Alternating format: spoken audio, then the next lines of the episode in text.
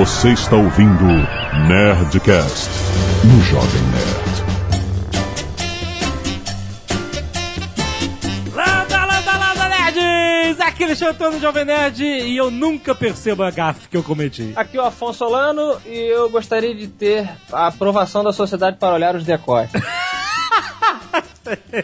Aqui é Diogo Braga e o Blue Hand não é social, mas merecia um protocolo. Aqui é o Beto Estrada e eu não vou fazer entrada. É, porque eu sou babaca. Ah, eu tô quebrando o protocolo. Boa! Aqui é o Zagal e hoje eu vou fazer a entrada comendo. Ah, tá bom. Isso aí, todo mundo quebrando o produto. Isso é uma quebra protocolo. Isso é uma gafe, Azagal. Isso você faz comendo podcast. Uma gafe? É uma gafe. O podcast é meu. É meu também, 50%, rapaz. Então, eu faço o que eu quiser aqui. Eu voto contra você comer. Eu voto a favor. E aí, quem vai resolver? Olha aí. Que constrangimento, olha pra gente aqui, né? Qual, qual é o nosso protocolo nessa situação? Já viu, né? Vamos falar sobre protocolos sociais. A gente tem que realmente obedecer todos os protocolos sociais? E-mails. Peraí, cara, isso você tá fazendo é uma gafe. Você está me atropelando. Canelada.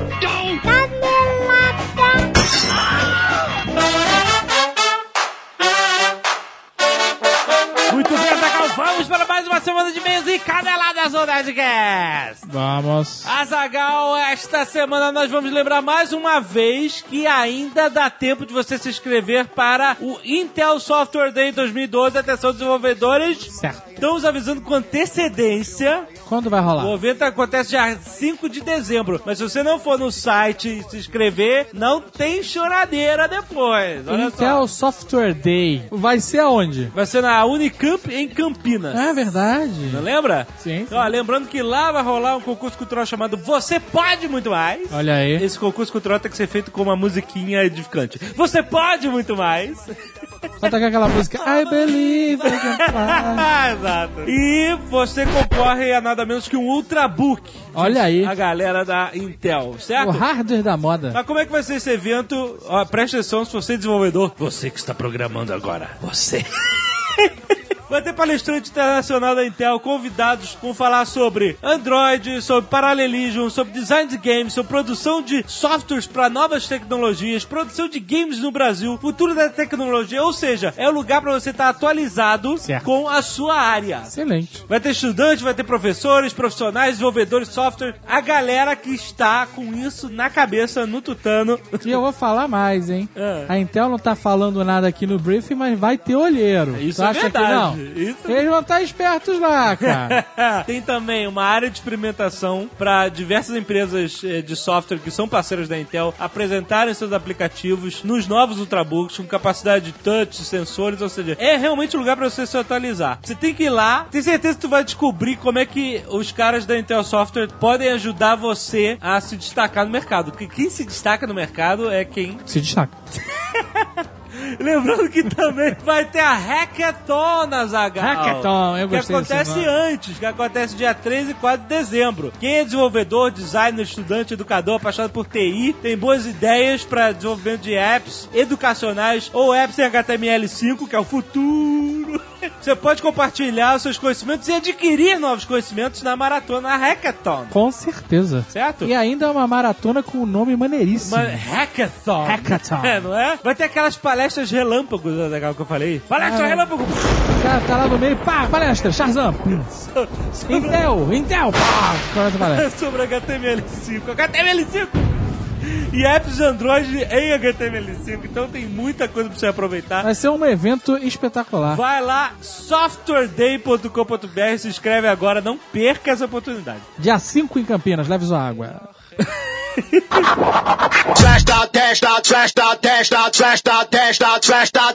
E atenção, nerd, mais um episódio da maravilhosa cozinha de Jack, um episódio especial com a participação dos nerds. Sim. Dessa vez uma, uma degustação, um- uma aula, um julgamento sumário sobre cervejas. Exatamente. Estamos experimentando cervejas de variados tipos, explicando e julgando. Sem, Exatamente. sem o menor conhecimento técnico, né? Ainda mais eu, ainda mais eu. Então clique aí, se estiver no ar já, assista. Assine o canal, vá no YouTube, curta, dê joinha, comente e tudo mais. Muito bom. Aproveitando, Azagal, mais um recado importante para os nossos queridos gamers. Olha aí a galera do videogame. Porque nós estamos anunciando desta semana Forza Horizon Azagal. Olha aí. Lançamento exclusivo para Xbox O que é 360. Forza Horizon? Forza é o novo jogo da série Forza. Certo. Que é um jogo estabelecido de corrida, de simulação de corrida, muito bom. Só que o Forza Horizon, ele é um meio termo entre a simulação mesmo, de você dirigir, que é a marca da série Forza, Certo. e um arcade. Então ele tá no meio do caminho, entendeu? Pra mim é o jogo perfeito. Olha aí. No meio do caminho entre esses dois. Porque também não quero muito técnico, tem também muito arcadeão. É muito bom, desenvolvido pela Playground Games. Agora a Forza Horizon é num open world. O que, que é Que um Open Um World? mundo aberto, Azagal, onde você viaja tranquilo. Você não é de corrida em corrida que você vai. É na rua, É na- né? Você tá no mundo aberto. Você tá no estado do Colorado, nos Estados Unidos. Olha aí. E eles criaram um, um evento fictício chamado Horizon Festival, tá aí o nome do jogo. Aham. E aí você, que você entra nesse festival com o seu carro e você ganha, sabe aquelas pulseirinhas de festival? Pulseirinha? Sim. Então, quando você vai evoluindo, ganhando corrida, cacete, eles vão mudando a tua pulseirinha. Você vai tendo acesso a coisas mais entendeu? Olha, mas aggressive? No Colorado? No Colorado? Mas é muito legal porque o Forza traz todos os carros de marca que você conhece. Certo. Não são carros genéricos, são carros de marca, das marcas mais maneiras. E tem uma parada que eu gostei muito, cara, que é o desafio Mustang versus Mustang. Olha aí. Você sabe o que é isso? Você dirigindo um Mustang Certo. contra um P-51 Mustang, o avião de Segunda Guerra. Olha E você só. bate, bate um, um racha com o avião. A parada meio Top Gun. É, e tem corrida contra helicóptero, tem corrida contra balão, tem corrida contra uma porrada de coisa. É muito maneiro. Um Forza Tem corrida contra balão? tem. Eu Caraca. não joguei a coisa contra o balão, mas eu cantei. Você amarra o balão no carro e vai puxando, né, cara? Então leve Forza Horizon, tem aí um link pra você comprar para Xbox 360. Excelente. E se você não quiser ouvir os recados do podcast, você pode pular para... 23 minutos e desculpa qualquer coisa. Relatório de e-mails, Azaghal, muitos e-mails. Quatro nerds corrigem Tucano. O Tucano disse que John Locke era um teórico absolutista e, na verdade, John Locke foi um dos fundadores do Estado Liberal, Olha aí. ou mais precisamente, do liberalismo político. É a filosofia política que tem como fundamento a defesa da liberdade individual. Uma oposição ao Estado absolutista, certo? Certo. Além disso, o Augusto Osório da Cruz Mubani quer saber se existe algum nerd em Moçambique. Olha aí, Moçambique, os queridos que falam português. Falam português. Então, nós temos ouvintes em, em Moçambique, Augusto. Pelo menos um, né? Pelo menos um. Pô, que você não seja o único. Galera de Moçambique que está ouvindo o Nerdcast, por favor, procure o Augusto nas canetas. Ele não deixou o perfil dele, mas, porra, gente- vocês têm que se achar, cara. Tem.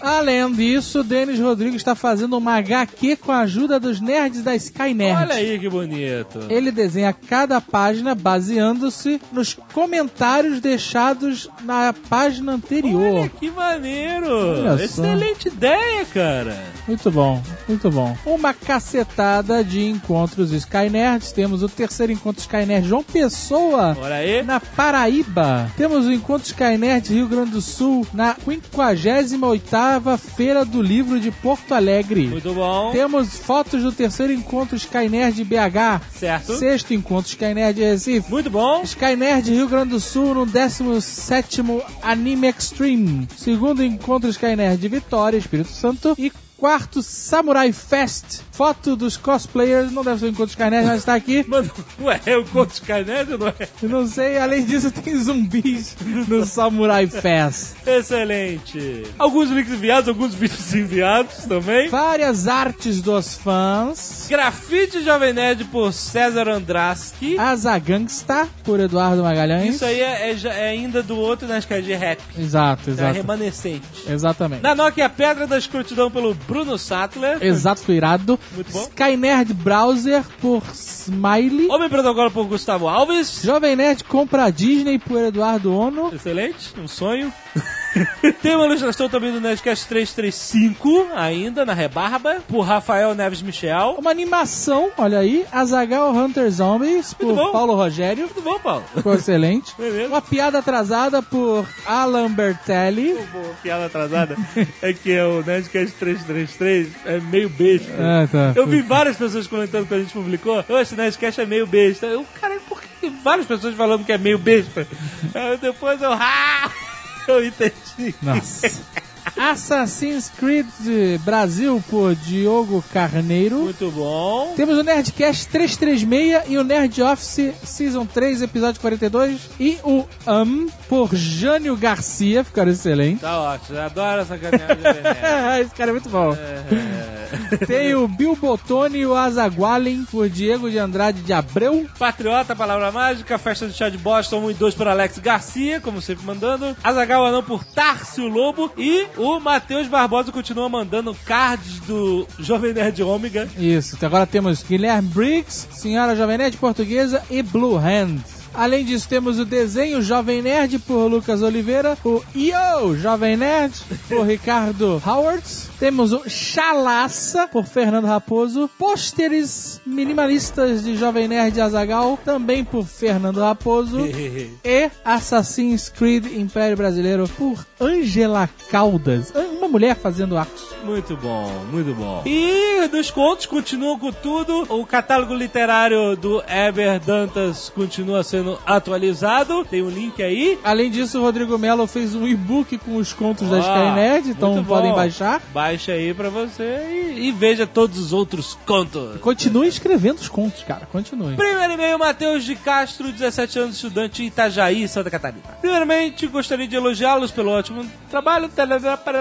Obrigado. Mas esse e-mail tem um propósito diferente. Gostaria de fazer uma pergunta sobre a maravilhosa cozinha de Jack, da qual gosto muito de assistir. Ao assistir o episódio 35 da terceira temporada do Nerd Office, no qual vocês perguntaram por que o Tucano escolher esse nome para o seu canal do YouTube, Azagal menciona que veio da adoração do Tucano pelo Clube da Luta. Certo. Mas acho que o nome não vem como homenagem ao Clube da Luta, e sim como homenagem à sua carta de baralho favorita. o Valete. Ah, não é. Já vou cortar tuas asinhas. É Jack por causa do Clube da Luta. O que ele tá querendo dizer que deveria ser a maravilhosa cozinha do Valete. Vai, vai ser mesmo. William Spangler. Spangler? É. Parece o nome de comédia sexual americana. Sabe, tipo American Pie? Spengler. Ele não parece? Ela veio o Spengler. Lá vem o Spangler de novo, sabe? O cara loucão, beba.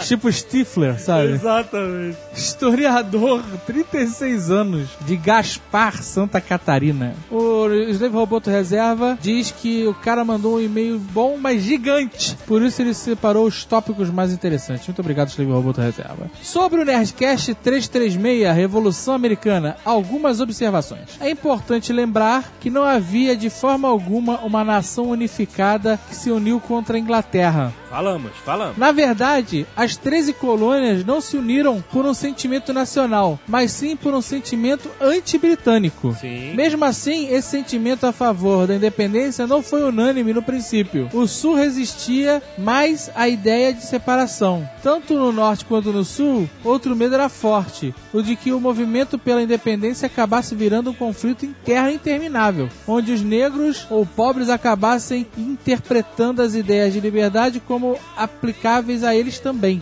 Era só o homem branco. As elites latifundiárias ou comerciantes das colônias só aceitaram a ideia de separação quando ficou claro que a metrópole desejava prejudicar seus interesses econômicos. claro, mexe no bolso, rapaz. Isso acontece tudo. Além disso, as sociedades secretas foram uma das primeiras reações dos colonos contra as medidas inglesas. A mais famosa delas foi os Filhos da Liberdade, mencionado por vocês na festa do chá de Boston, que estabeleceu uma grande rede de comunicação a qual facilitou a articulação entre os colonos. Além disso, uma curiosidade nerd foi durante os embates da independência que se desenvolveu uma noção muito importante nos Estados Unidos da América. Os Minutemen, Isso, é verdade. Homens que deveriam estar prontos para defender-se a qualquer momento dos ataques da Inglaterra, sendo os verdadeiros cidadãos em armas. Os Minutemen, é verdade. O cara tá ali, pum, tá pronto. Tá pronto pra porrada. Legal. Fábio Candioto, 29 anos, professor de História também, São José dos Campos, São Paulo. Estou escrevendo depois de ouvir o Nerdcast 336 sobre a Revolução Americana, tenho algumas considerações ou melhor, sugestões a fazer. Toda vez que vocês fazem um Nerdcast sobre algum assunto, trazem um especialista na área. Isso acontece no Nerdcast históricos. Só me lembro disso acontecendo no Nerdcast sobre ditadura militar. Tá, eu vou explicar. A gente tentou mais uma vez, mas É normalmente É. o especialista em história é chato A gente não pra achou- A caralho, gente cara. não achou o cara que, tipo o Atila, que é de ciência, mas que, sabe, ele tem toda a manha do Nerdcast e tal. Exato, Se cara. a gente é achar o, se a gente achar esse cara, pode ter certeza que a gente vai sempre trazer. Porra, ele ganhou uma caricatura na hora. É difícil achar o cara certo, mas a gente ainda procura. Bom, como profissional da área, eu tenho que lidar sempre com preconceitos que as pessoas têm em relação à ciência histórica. Pois muita gente acredita que história é só ler o que alguém escreveu, geralmente na Wikipedia, a gente faz mais que isso, e pronto. Porém, sabemos que hoje não é assim. Bem, a gente, em vários Nerdcasts de história, cita fontes diferentes, versões diferentes, Exatamente. então esse preconceito você tira daqui. Então, sobre o Nerdcast 336, achei que vocês focaram muito na história militar do conflito contra a Inglaterra, deixando um pouco de lado o aspecto político e mesmo social, que hoje é o foco dos estudos pelos historiadores. Seria legal para os próximos programas trazerem alguém da área. Então, Ok. já te falei. Nerdcast é um bate-papo. A gente quer trazer. E a conversa foi mais pra aquele lado. Isso é. natural. A gente não tem uma obrigação histórica. A gente fala de história, comenta caneladas, fala algumas coisas certas É, e mas- não é uma aula. Mas não, e, e também não é uma- um desinteresse de trazer um historiador. A gente tem esse. É, só tem que ser legal. Outra dica. O cara tá é- ensinando a gente a fazer Nerdcast. Peguei a implicância desse cara Não, foda já. só, já peguei uma implicância. Não, não, ele tá falando uma coisa verdadeira. Não, ele tá, falando, ele tá querendo ensinar a fazer Nerdcast. Outra dica é você assistir o seriado John Adams, da HBO. É, essa é uma boa dica, que conta a história do segundo presidente dos Estados Unidos, e apesar de não ser muito conhecido, foi fundamental na formação ideológica do país. Como a série é da HBO, qualidade não falta. No mais, agradeço a atenção e mantenha um bom trabalho. Vou convidar esse cara pro próximo. Agora você quer... É, ele quer moleza? Eu vou dar a regra pra ele. Então, não, se, e se ele for legal? E se ele não E se for? ele não for, a gente E se vai- ele não aceitar? Se ele não for, a gente vai dizer, Fábio, a conexão tá. é, é, é, depois, entendeu? Mas se for, é um cara que a gente ganha. Luiz Carlos, 34 anos, advogado sem cidade, vive num carro ou num avião. Ou em alto mar. Estou escrevendo para relatar uma dificuldade que estou tendo para escutar o programa de vocês e algo que ocorreu em decorrência disso. Praticamente só consigo parar para escutar quando vou me deitar. Durante o resto do dia não consigo escutar mesmo. Eu acho que é porque você não está explicando Ele tá aqui. ocupado, ele tá mas ocupado. parece, parece que você está ocupado. Só que cansado, começo tendo a certeza que escutei a abertura e suas frases. A partir desse momento, vai acontecendo um fading out do áudio, até sumir. E neste momento, estou dormindo e nem sei depois se escutei a leitura de e-mails ou os recados. Ele, coitado, o cara chega cansado em casa e ele não aguenta. Foi aí que no sábado, quando fui levar a filhota para a escola logo às 6 horas da manhã, resolvi continuar a escutar. Sentei no banco do carro, Que é onde coloquei ele mora, que ele não tem cidade. É, exato. Coloquei os fones do iPod para reiniciar e escutar o Nerdcast. Tudo ia bem, o programa estava muito divertido, quando de repente me vi de frente com outro carro buzinando e dando a luz, freneticamente. Imagina o desespero. Meu Deus. Foi nesse momento que eu acordei com a filhota batendo no vidro do carro, falando que estávamos atrasados e que era para eu acordar.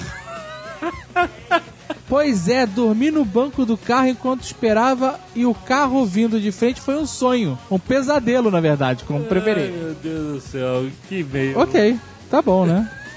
O cara tá com narcolepsia, cara. Osmair Rosseto, sem idade, engenheiro florestal, Boston, Massachusetts. Agora, agora vem. Esse tema foi muito interessante, principalmente quando se vive na cidade onde aconteceu boa parte dessa revolução. Aqui em Boston há uma coisa chamada Freedom Trail, que consiste em uma linha vermelha que leva a vários locais históricos, como o local do massacre de Boston, um massacre de cinco pessoas, mas foi. O, ci- os cemitérios onde estão enterrados Paul Revere e Samuel Adams, o navio USS Constitution, nomeado por George Washington após a assinatura da Constituição Americana, entre outros. Já tive alguns desses locais, mas pretendo um dia fazer todo o caminho. Em relação ao direito de portar armas, isso é muito interessante, pois qualquer cidadão americano e residentes legais tem o direito, inclusive meu pai, naturalizado americano, e eu iremos no ano que vem retirar o porte de arma. Parabéns. Ok, ele tá empolgado, cara. Muito bom. Cuidado, né? Sempre com cuidado, faça curso. Não adianta ter a arma só e esperar os britânicos chegarem, né? Leonardo Gomes Penedo, 20 anos. Agora, Penedo é o nome a cidade? Ele não diz onde mora. Leonardo Gomes de Penedo. E aí, De Penedo, e É aí? verdade, porque não tem a outra cidade. Leonardo Gomes de De Penedo, Penedo. 20 anos, anos. cursando o quinto período de História. Vamos assumir que ele mora em Penedo. Olá, nerds! Tentarei resumir o texto de quase uma página que produzi. Não poderia deixar de acrescentar detalhes de parte que mais gosto, a militar. Olha aí. o outro, o outro reclamou. É, e Olha aí. agora? É, o cara O outro- gosta da parte militar.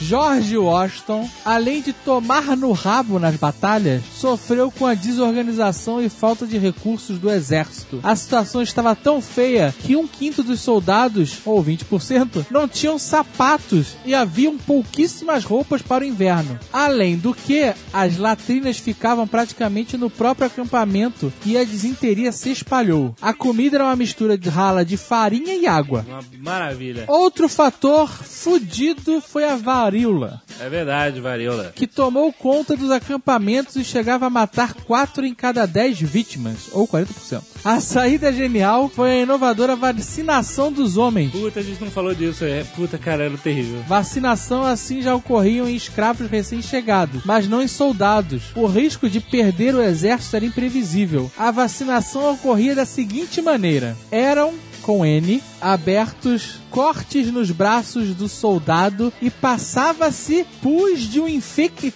Hã? É, isso aí. Sabe a ideia da vacina que você botar um pouquinho Ah. da doença pra você fortalecer? Então, era isso ou. vomitar, Ou eles pegavam uma seringa, botavam numa pústula de um infectado e vai e enfiava em você, cara. E era isso aí. E aí você jogava a moeda pro alto pra saber se você morria ou não. A decisão foi um sucesso e apenas um em cada 50 soldados passaram a morrer depois de vacinados. Mas esse que morria, cara, morria muito. Puta que pariu, meu irmão.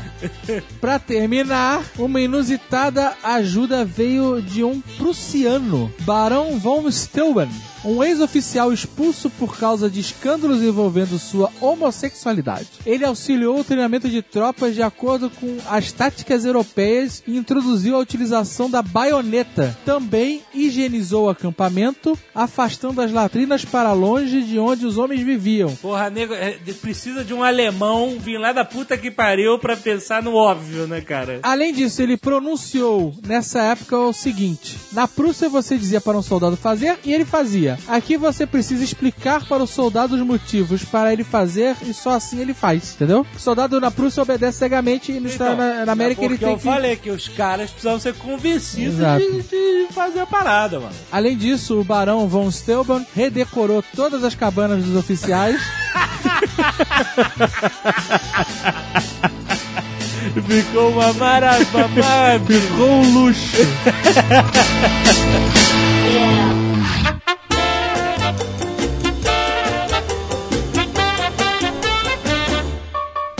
Quando a gente vive em sociedade, a gente tem que seguir certas regras para o bom convívio social de todos, certo? Protocolo social é diferente de etiqueta, né? E de cortesia. Basicamente são três coisas diferentes dentro de uma grande esfera. Assim, a etiqueta engloba todos, né? Você ser educado, ser uma pessoa agradável, sociável. Etiqueta não engloba todos, que você né, usando a etiqueta pode ser babaca. Por quê? O cara é tão refinado que olha com nojo quem não sabe qual é o Mas garfo aí da salada. o cara tá sendo babaca, de olhar com nojo Então. quem não está dentro da etiqueta. Mas isso- aí, Porque aí. o cara tem que ter etiqueta, mas ele tem que ter cortesia, entendeu? Acho que etiqueta não faz parte, que educação faz parte. Então, mas ué. É, mas olha só, até onde vai a educação e até onde vai o protocolo social babaca. Até onde começa a boiolagem? É, exatamente. Quer ver? Vou- vamos, vamos dar um exemplo aqui. Vamos começar com o mais clássico pra mim, que é o fica à vontade aqui, mas não repara não a bagunça. Cara, Você tem dois protocolos aí. Você tem o fica à vontade aí e o não repara a bagunça. São duas coisas. Porque fica à vontade pode significar coisas diferentes. Muitas coisas. Porque ninguém fica à vontade quando você fala. Senão, aí, óbvio, todo mundo tá piada E depende de pra quem você tá falando e o contexto, né? O que que significa fica à vontade? Pois Pois O é. que que na real significa? Eu vou tocar real. Quando eu falo pra um amigo meu, um amigo meu que vai na minha casa, fica à vontade, o cara pode abrir a geladeira, o cara pode pegar a copa. Eu, inclusive, falo, a geladeira, a copa é aqui, fica à vontade. Foi isso que o Seifert falou pro Kramer, hein? No primeiro. É, cara. Mas é um amigo meu, amigão meu. Já tô dando a dica pra pessoa que um dia foi na minha casa. Se eu falar fica à vontade e eu não mostrar onde ficam os copos, não mostrar onde é a geladeira, porque eu fico à vontade, standard, ele é assim: não mexa em nada, não quebre a minha casa. não tire nada do lugar. O que eu quero tá querendo dizer, o que que significa real? O fica à vontade é não me atrapalhe. Não me atrapalhe. Não, não, não mude a minha vida, sabe? Agora, quando você fala, ó, fica à vontade, a geladeira você pode abrir, os copos ficam aqui, tarará, aí você tá dando o além, a liberdade Entendi. pro cara. Então, o fica à vontade, o fica à vontade por si só, só, fica à vontade, são palavras vazias. palavra vazia. isso Tá vendo como é que é complicado? Exatamente. É só um protocolo. É um protocolo, mais Protocolo. nada. E, e quer dizer, na sua essência, não mexe em porra nenhuma. Se quebrar, eu vou ficar puto pra caralho. Não me venha quebrar o Jovem Nerd. Agora, agora começou o programa. O Jovem Nerd é um cara que me envergonha. Nós, quando vamos a São Paulo, costumamos ficar na casa de um amigo nosso. O senhor Z já participou de alguns programas aqui. O Jovem Nerd, cara, toda vez, toda vez o cara destrói alguma coisa na casa do maluco. Como assim, cara? Não, não, olha só. Teve um dia que o cara explodiu o chuveiro elétrico do cara. Explodiu o chuveiro elétrico. A tampa de cima do chuveiro saiu. Ele tomou banho com água que rebatia no teto. Não, então... Foi tipo posso- ducha, chu- chuveirinho de, de, sabe, réplica de chuva. Eu liguei o chuveiro e o chuveiro explodiu, não foi eu, não explodiu o Porque o chuveiro. cara tava num prédio de 20 andares e ele ligou o chuveiro elétrico no máximo. Aqueles mini furos que cospem três fios d'água não deram vazão e o chuveiro estourou. E a água vazou pra cima, mas como se fosse a cachoeira, O cara. Já tava velhinho, já, já. já tava Caraca, eu, eu tomava banho, o cara falava pra mim, fica à vontade. Eu olhava essa tampa, a tampa que explodiu no Jovem Nerd, eu olhava pra ela conforme eu abria a água. Quando escorria uma lágrima da tampa, eu que eu via que ela tava no limite de explodir. Sabe qual é? Aí, opa, voltava um pouquinho e nada acontecia. E eu tenho certeza que o dono da casa ativou outro protocolo social que foi falar: não faz mal. Não, graças a Deus não. Não? Graças a Deus não, porque ele já conhece o Jovem Nerd e ele começou a reclamar pra caralho. Falou, puta que pariu. Ele chama o Jovem Nerd de príncipe de Astúrias. O Jovem Nerd, ele não fica satisfeito em, em ser hospedado pelo cara, dar um teto, não dormir na rua. O cara, ele exige. Ele reclamava do chuveiro a ponto de quebrar o Eu chuveiro. falei que o chuveiro tava velho e que tava na hora de trocar. Aí quando explodiu, eu falei, porra, olha aí. Reclamou, cara. Olha a situação constrangedora. Vou eu, e o cara, ah, vamos comprar um negócio ali na cerveja, a gente já volta aí, Jovem Nerd. Ele, beleza. Saímos, eu e o cara, o, o nosso anfitrião. Jovem Nerd é o Greg Fokker, é isso? Ele é, cara. Quando a gente volta, tá o Jovem Nerd encharcado porque ele explodiu a ducha higiênica do cara. Ah, Eu não sei o que ele fez, se ele fez chuca, eu não sei, brother. Liguei a parada e o negócio explodiu. Sei, cara, que a casa do cara virou uma lagoa, meu irmão. caralho. Então você já sabe que quando receber o Jovem Nerd em casa, você só fala fica à vontade. Fica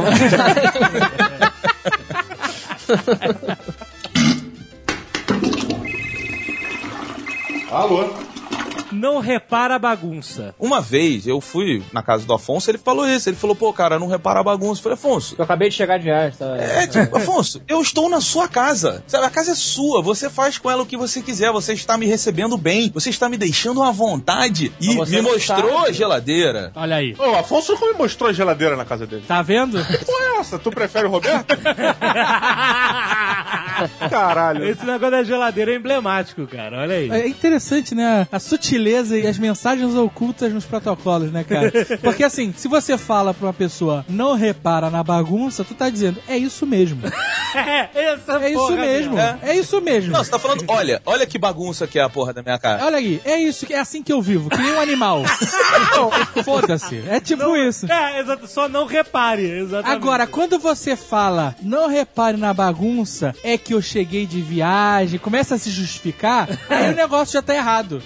né? É. Porque aí você tá realmente envergonhado, né, cara? Você tá, Exatamente. puta, essa pessoa vai me julgar. Mas olha só, você tem que ver isso por um outro ângulo. É o mesmo lance de você cair e ser o primeiro a rir. É a mesma parada. Quando você tá na sua casa, chega alguém e você fala, aí, não repara na zona não. Você está falando que você sabe que aquilo está zoneado e não estou habituado com isso. Isso, acabou. Não, não, mas olha só, o que eu tô entendendo é o seguinte: quando você fala não repara na bagunça é que eu cheguei de viagem, você tá complementando o é que eu cheguei de viagem agora, significa eu não vivo nesta porqueira. Porque você não quer ser julgado. Então, mas você fala assim, olha, eu cheguei de viagem, então quando a gente chega de viagem, normalmente a casa fica bagunçada, mas esse não é o padrão. Não repara na bagunça porque eu cheguei de viagem. Quando você fala só, não repara na bagunça, Ponto. a pessoa é seu amigo, ela não vai te julgar.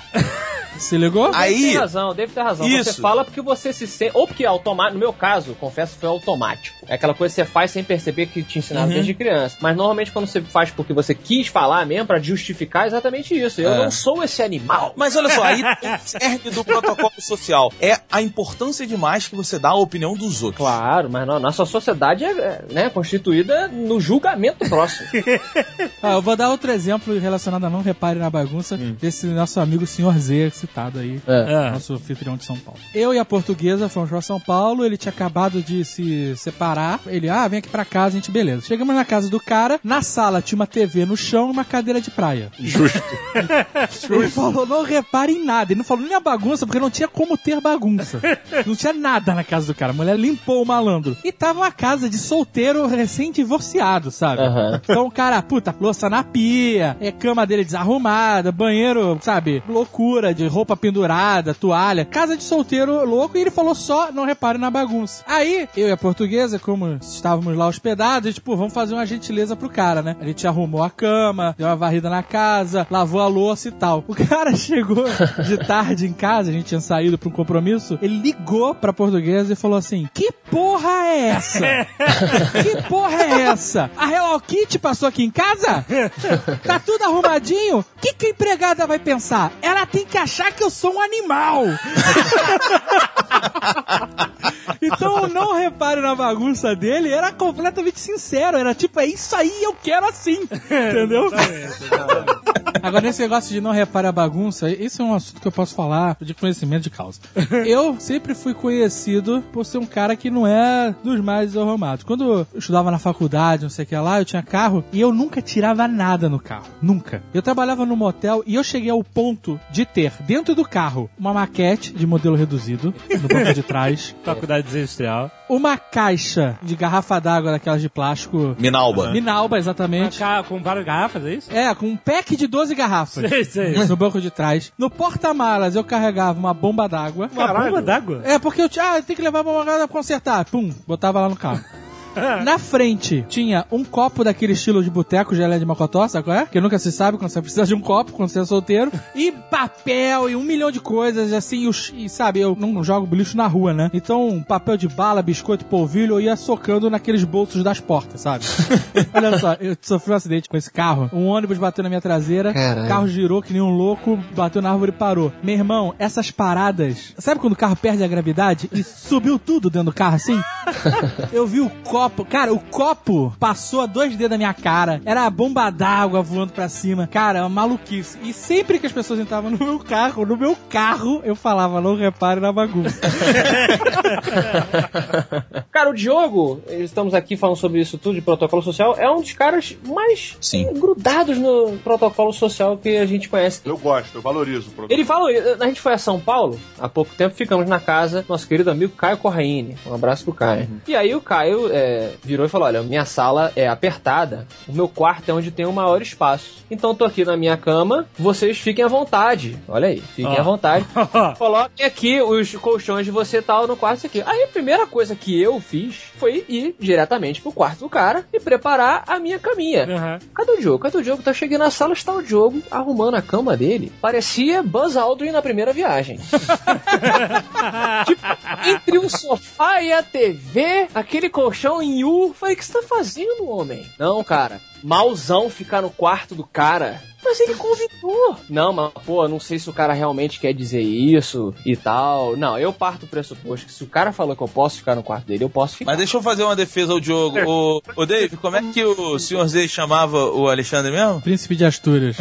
Chama até hoje. É, a gente tem uma segunda versão aqui. Relaxa.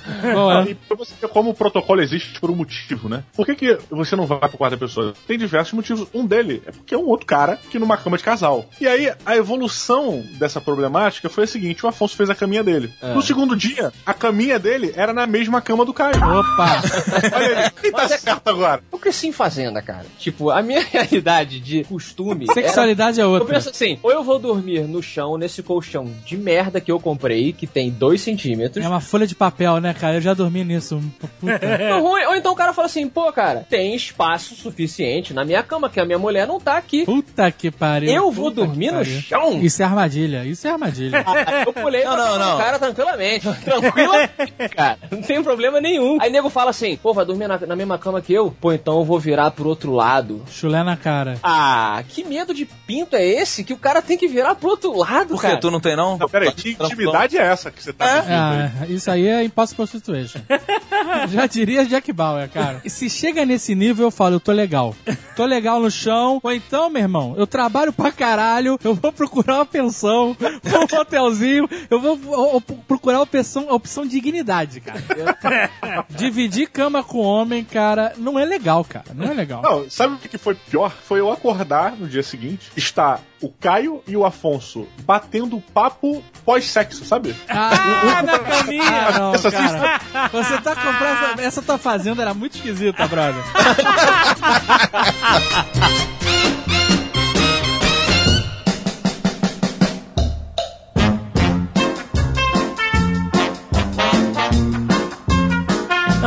categoria do não repara a bagunça, fica à vontade, tem outra. Desculpa qualquer coisa. Essa é demais. Desculpa qualquer coisa, eu uso direto. Você tá tentando cobrir qualquer merda que você tenha feito na, naquele intervalo de tempo. Exatamente. Mas assim, você sabe que você fez merda. Você sabe. Exatamente. É tipo aquela encerada no final, sabe? É, é. tapa no. Sabe qual é? Passar um pano aqui na mesa antes de ir embora? Eu acho que existem dois tipos de uso pro desculpa qualquer coisa. Aham. O primeiro tipo é: posso ter feito alguma coisa que incomodou. E eu não percebi. E eu não percebi, Aham. né? O cara. E às vezes o cara falou, fica à vontade, eu abri a geladeira, não sei. Não passou, né? O segundo estágio do fica à vontade. Desculpa qualquer coisa. Isso tá ok, sabe? O ser humano é complicado. É difícil agradar as pessoas. né? Então, desculpa qualquer coisa e aquele. Aí o cara, pô, pensa, pô, é verdade, ah, tá tudo certo, o cara se desculpou e beleza. Mas existe o segundo uso, desculpa qualquer coisa, em que as pessoas sabem que aconteceu uma parada escrota Ah, sim. existia uma espécie de climão ou uma insatisfação, e aí a pessoa, pra não abordar aquilo diretamente, Ah, ela joga um lençol amplo em cima de tudo. Ela fala, desculpa qualquer coisa. É isso aqui. É isso aqui. Mas eu tô falando de tudo, tá? Como se isso aqui fosse uma migalha nesse mar de relacionamento. Não era. Ele tá falando daquela merda específica, só que ele não tem coragem de abordar, porque vai dar merda. Cara, eu vou defender essa classe, que são os mestres das gafes, porque pra uma pessoa que não sabe quando ela cometeu uma gafe, o melhor recurso é o desculpa qualquer coisa. Eu sou um cara que dou gafe em qualquer momento. Eu não sei quando eu dou uma gafe. Alguém vira pra mim e fala assim, pô, cara, tu falou tal parada lá, cara, que merda, hein? Eu falei, caralho, toda a minha vida ela é repassada duas ou três vezes pra ver se eu cometi alguma gafe. Então quando eu saio de uma situação, eu falo, ó, na dúvida eu vou falar porque eu provavelmente falei uma merda. Cara, desculpa qualquer coisa aí, tá? Beleza, mas é assim, porra, foda. Dá, tem como mudar. Tchau. Entendi, eu entendi. É, mas é, é uma solução, cara. Esse desculpa qualquer coisa é melhor do que o outro. Em cima do desculpa qualquer coisa, tenho já falado várias vezes que é o vão marcar, que não deixa de ser um protocolo, Vou né? marcar que a gente falou há muitos anos no Nerdcast, acho que foi de loucura, de coisa de maluco. O primeiro que a gente gravou, você encontra uma pessoa na rua. Aquele cara que tu não fala com ele há algum tempo, o cara do trabalho, que você tem aquela, ah, tá lá ainda, né? Tá lá ainda. Você ainda tá naquele trabalho. Tá lá ainda é quando você não lembra exatamente de onde você conhece o cara. É, exatamente. Como é que tá o pessoal? É. E aí você responde, na correria. Na correria. correria não tem mais genérico. do que isso. É, exatamente. Pode ser qualquer coisa, pode ser um CEO da empresa que tá na correria, ou você pode ser, sei lá, carregador de, de, de compras. É. Não deixa de ser. Aí o que acontece? Você bate aquele papinho genérico, né? De reatar laços sociais, né? Conta alguma coisa de alguma pessoa que vocês conhecem em comum, tereréu. E aí no final vão marcar. Vão marcar da gente sair? E tu não vai marcar, cara. Cara, é- essa é a dica. Você se não você, vai. Se a pessoa ouvir de mim, eu eu tô dando várias dicas para pessoas que. né? Manual do Azagal, é. É, se eu falar pra pessoa, vão marcar, você nunca mais vai me ver. É porque quando tu vai marcar, tu marca ali na hora, né? Exato, Fala, exato. Aí tu vai fazer alguma coisa essa sexta-feira aí? Pô, vamos tomar uma cervejinha? Aí você marcou. É. Nós temos uma variação aqui do vamos marcar, que é o vá lá, vá lá, vá lá. Vai lá, vai lá, vai lá. Que é quando a pessoa fala assim, ei, vamos fazer não sei o que lá, e a pessoa já é seu amigo, mas você não tá afim de fazer, aí você fala, vamos lá, vai lá, vai lá, vai lá. Sabe qual é? É, é, tipo, vai lá. Que é tipo, eu não vou nem fudendo fazer essa merda, sabe? Eu detesto esse vão marcar também, eu evito muito e outro dia eu consegui me libertar dele. Foi difícil pra caramba. Porque quando você se liberta do vão marcar, você tem que lidar com a frustração imediata. Exatamente. no rosto da pessoa. E aí nós estávamos em- num evento e tinha uma pessoa que queria que nós fôssemos conhecer o trabalho dela. é, e ele já tinha falado, pô, vamos lá conhecer o, o- o nosso trabalho e tal. E eu falei, pô, cara, tá difícil porque a gente tá apertado. E é verdade, né? Tô, tô apertadaço, não vou conseguir, não sei o que tá. Pô, Afonso, vamos lá, cara, vai ser legal. Então eu falei, pô, vamos marcar, vamos marcar. E aí ele encontrou comigo e falou, pô, tamo pra marcar aquela parada então. Vamos lá que vai ser muito foda, não sei o que. Aí veio, vamos marcar. Ele já vem engatilhado. Sim. Cara, this is it. É agora que eu tenho que me libertar. Se libertar. Aí a mão no ombro dele. Ele pode se lembrar ouvindo, se ele estiver ouvindo aqui. Eu falei assim, cara, eu não vou lá. Cara. Você é uma pessoa muito corajosa, Afonso. Parabéns. Cara, mas foi assim, foi recente, ele vai lembrar se ele estiver ouvindo, porque eu falei na boa, eu falei assim, cara, eu não vou lá. E não adianta eu falar pra você que eu vou arrumar tempo, eu não vou arrumar tempo, cara. Eu não vou conseguir. Isso não é uma prioridade agora. E eu não quero te decepcionar, mas eu tô sendo muito honesto com você. Cara, a cara dele foi uma mistura de muita coisa. De decepção, mas ao mesmo tempo assim, cara, ele tá falando a verdade comigo, sabe? Pois Façam é. isso, amigo. É libertador. É Dentro muito- disso, tem o que mais me incomoda. O Diogo Afonso me conhece aqui há muito tempo, ele sabe que eu tenho um problema muito sério com aniversários, cara. Demais. Aniversário é um negócio que eu odeio, porque assim, é uma data que você não escolhe pra fazer uma coisa que você não escolhe pra estar com uma maioria de pessoas que você não se importa. Isso aconteceu, porra, há duas semanas atrás agora. O cara virou e falou assim: Ó, meu aniversário, pô, tal dia vai lá, tu tem que ir. O cara é bem amigo meu. Eu falei, pô, cara, nem vou assim. É. Pô, mas por quê? Ah, pô, chatão, longeão, não tô afim não. O Roberto é assim mesmo, tá? É, eu Isso falo. É mentira. É assim, se eu Roberto desse fala. uma desculpa. Eu sei porque ele já falou pra mim diversas. É, sabe, se eu der uma desculpa e falar assim, pô, cara, eu acho que, pô, nesse dia aí eu vou ter uma parada, não É. sei, vou ver. Eu me sinto mal. É tipo, pô, cara, não estou afim de ir. Parabéns por você ter nascido, porque pra você isso aparentemente é muito importante. Porque as pessoas estendem o tapete vermelho no dia do aniversário, né? Ah, eu tenho quem comemora mais de uma vez. Se você não der parabéns no dia do aniversário, tu é um escroto, tu é um mau amigo. Tu salvou a vida do cara anteontem, E mas você cara- não deu parabéns, tu é um merda. E quando o cara comemora o aniversário duas vezes, assim, tipo, olha, sexta-feira é meu aniversário. Aí você, beleza, vou abrir um espaço pra ir no seu aniversário. Pô, mas sábado tem também a boate, hein? Não, peraí. São os grupos de, de amigos. É semana de comemoração. né? Exato. Ah, eu dei. Não, mas aí a gente entra. Vai lá, vai lá. É tipo, vai lá, vai lá, vai lá.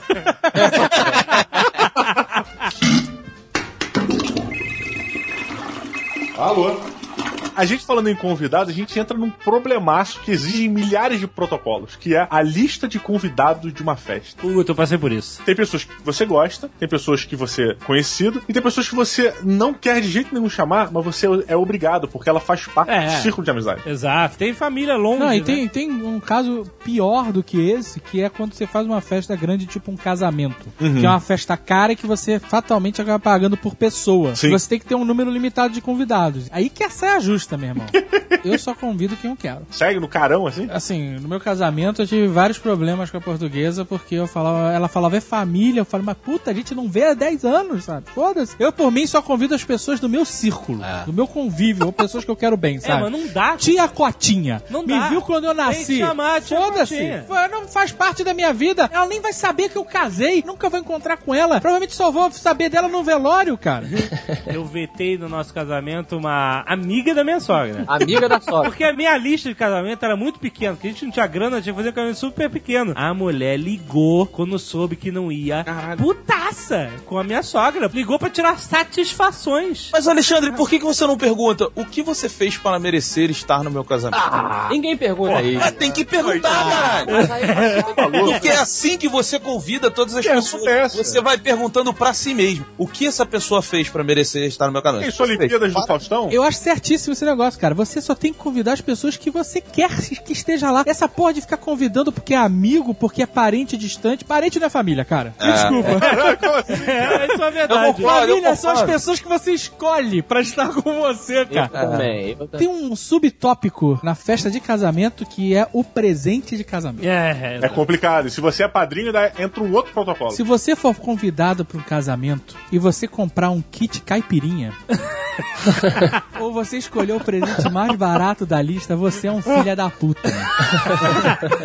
Quando você vai comprar um presente de casamento, você tem que se perguntar Ah. quanto deve custar essa festa pra esse cara. Aham. Você olha onde vai ser a festa: hotel, clube, playground. Você olha onde vai ser o casamento, churrascaria. Aí você vai no presente, irmão. Você vai, leva tu, tua mulher, sobrinho, a tia, a mãe, leva cinco malandros, dá um kit caipirinha. Puta que pariu, cara. Puta que pariu, Dar meu o irmão. presente mais barato da lista é uma gafa. É melhor não dá, né? Você não pode dar o presente mais barato. Dica é, lista de casamento, presente mínimo 200 reais. Pra todo mundo, hein? Já tô dando a dica.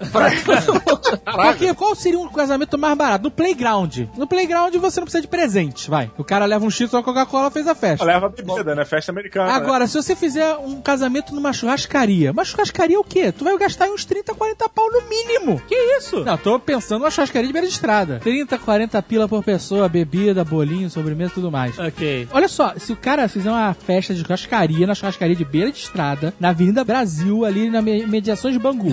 o cara fez uma festa de casamento ali, brother. Churrascaria. Se você der um kit caipirinha, você tá dando preju pro noivo. É verdade.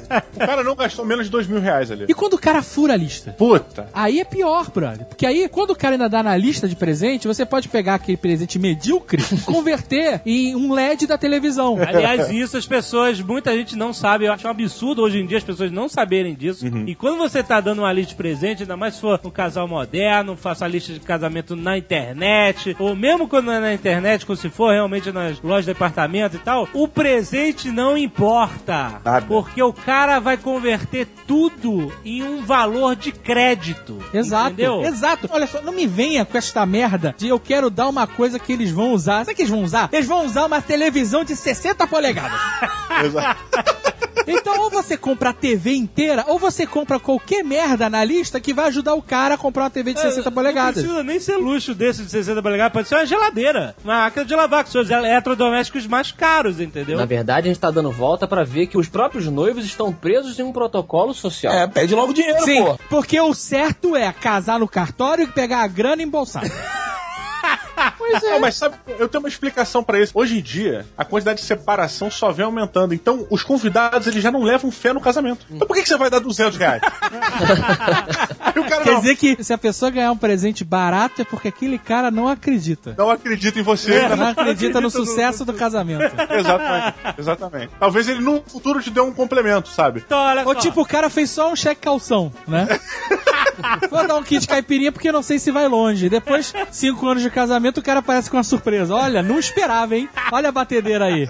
Não esperava que fosse durar Olha tanto. só, gente, protocolo social. Não pergunte do seu presente de casamento. Ah, é. Caralho. Tem, sei lá, algum amigo da Agatha que até hoje pergunta se a gente tá usando a máquina de fazer pão. Maluco, ninguém usa a máquina de fazer pão. Você vai na padaria e compra a porra do pão. Você transforma a máquina de fazer pão em parte de alguma coisa mais cara, entendeu? Então não pergunte, aceite, ele vai pegar teu 200 reais, 300 reais, o que for, e ele vai transformar aquilo em outra coisa pra deixar ele feliz. Seja feliz em fazer parte disso. Porque tem esses caras que, ah, eu quero dar um negócio especial e compra uma parada fora da lista e a pessoa fica com aquela merda, aquela jarra de murano que não vai usar pra nada. Fora da- A único presente que pode sair da lista é dinheiro vivo.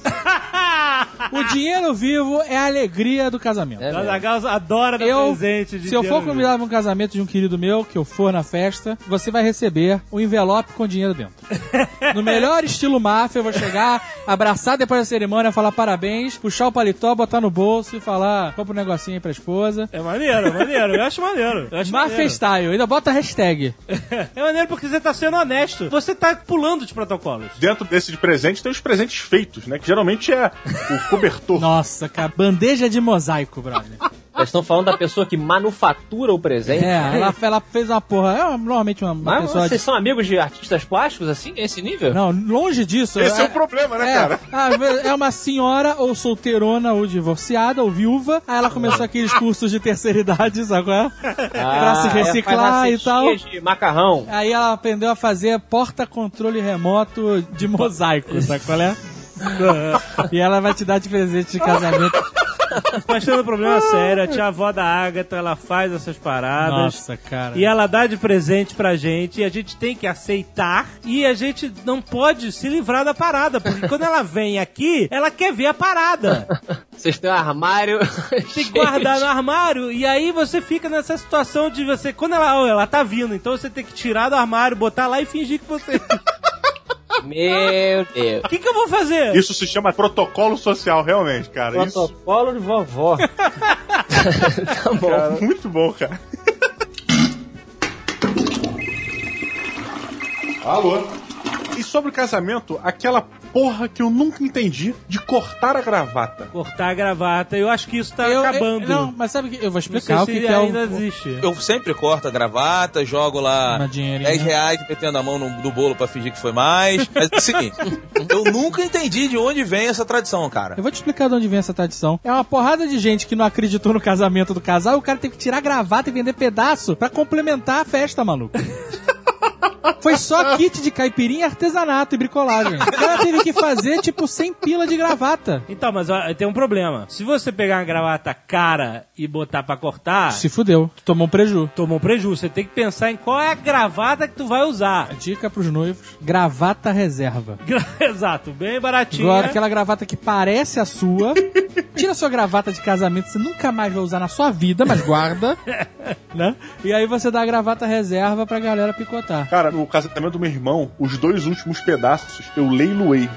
eu vendi pelo maior preço, cara. Eu subi num Bom, pau. bom, bom. Porra, e foi bom, cara. Então, mas olha só, qual é o protocolo social de você dar o dinheiro pra gravata? Tem dois tipos de reação à gravata, né? É. Uma você vai chegar e a pessoa que é normalmente amigaça do casal, ou quer muito bem o casal, vai contribuir animadíssimo. Sim. Puta, gravata, vai tirar lá uma nota de 50 e chocar no saco. Aham. Felizão, já tá meio mamado mesmo, tudo é alegria. E vai ter aquela pessoa que vai contribuir de forma mais tímida Sim. pelo constrangimento. É pelo constrangimento, que é uma arma. Porque chega a câmera, chega a foto, chega o tumulto, aí gravata o casal, vou ajudar. E o cara tá ali. E aí, se ele não dá, se ele demora a dar, a galera já começa a botar uma pressão. Uh, não gosto do casal, babá. Então, mas qual é o mínimo aceitável pra você pagar pra sair do constrangimento? Depende muito da festa, né? Depende muito da festa. 10 reais, vamos botar 10 reais. Não pode ser o esquema missa. Tem que ser acima de 10 10. reais, não dá menos que 10 reais, porra. Você tem que estar preparado. Você vai num casamento, bota 10 reais no bolso pra te dar uma gravata. 10 reaisinho, dá, dá pra pagar. Botar 5 reais é feio. Eu já botei dois reais. Você já botou 2 reais? Eu já botei porque fui no casamento e aí vieram me intimidar. Aí eu virei, ó, chegaram com a gravata, cortando a gravata, falou, e aí, a gravata? Eu falei, não, já dei presente. Aí o cara, "Eu já dei presente, cara. Porque às vezes você vai no casamento que você não quer ir. Exatamente. Boa. É um ponto. E aí eu acho que é importante a gente alertar as pessoas pra gravata até pra elas se prepararem. Porque quando você vai no casamento de uma pessoa que você quer contribuir, Aí beleza. você vai separar uma grana pra gravata. inclusive. Sim, sim. Eu fico imaginando, puta, eu tô num casamento que eu não quero estar. Eu não quero ajudar o casal. Eu queria que ele se foda, eu não queria estar aqui. Mas por que, que você foi? Porque a sua mulher te obrigou. É. A sua mulher falou que vai ficar feio se ela for sozinha. Olha só que maneiro. Você pode, isso seria foda. Eu nunca fiz, mas fica a dica, se um dia eu tiver oportunidade, farei. Nota falsa. É crime você fazer a nota falsa. Você deve poder... Faz a nota um pouco maior, Ela que nem a Rede ser- Globo. Ela tem que ser diferente, é, de alguma forma. Não, da- faz a, faz a nota e escreve assim, bolo de mel, sabe? Em vez em Deus a gente confia, agora em God we trust, né? Mete um banco imobiliário. Mas o que que é um crime a não ser uma tentativa de quebra de protocolo social, né? Mas eu acho que você bota uma pegadinha na nota. Então eu acho que vale, hein? Eu acho que eu vou fazer. Me convidem pro casamento, pessoas que eu não conheço. Agora eu vou saber. Agora eu vou saber.